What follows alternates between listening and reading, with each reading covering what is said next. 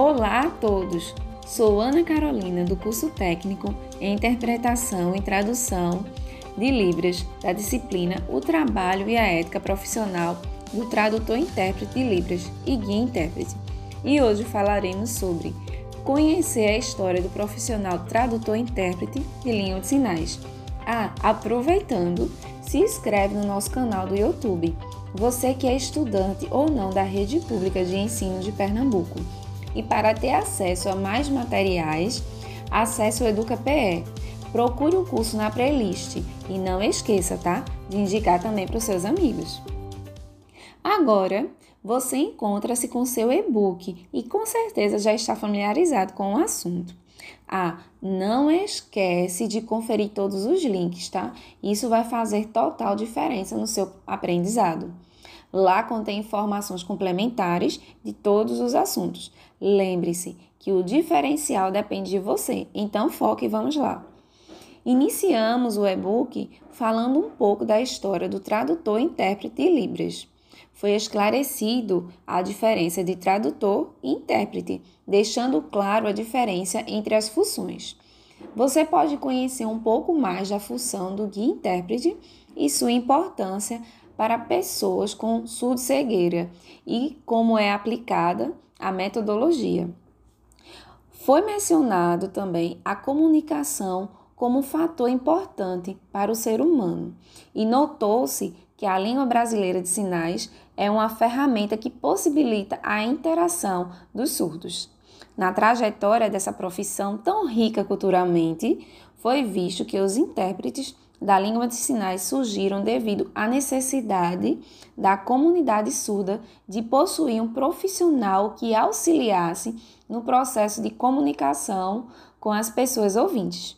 O caminho árduo do tradutor-intérprete de Libras teve que percorrer para conquistar o verdadeiro conhecimento, né? Como a gente tem visto hoje, essa grande vitória.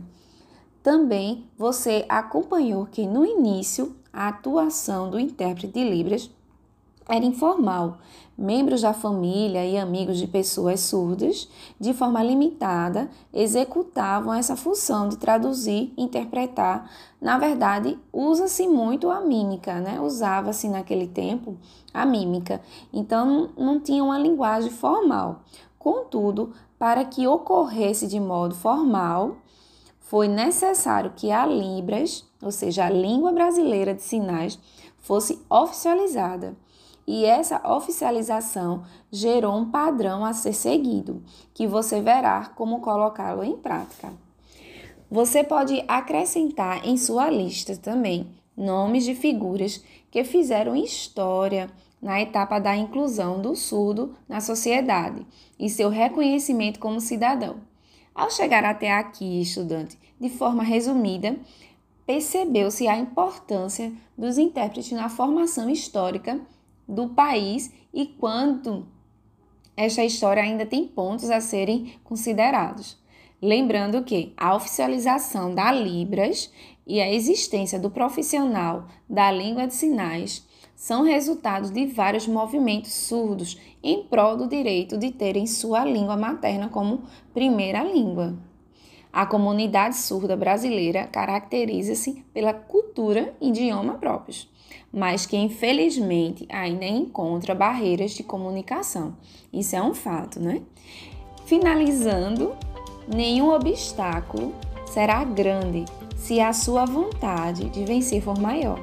Reflita, estudante, e lembre-se que todos somos capazes de e acredite em você e faça a diferença. Então, bons estudos e um forte abraço no coração. Nos encontramos na próxima competência.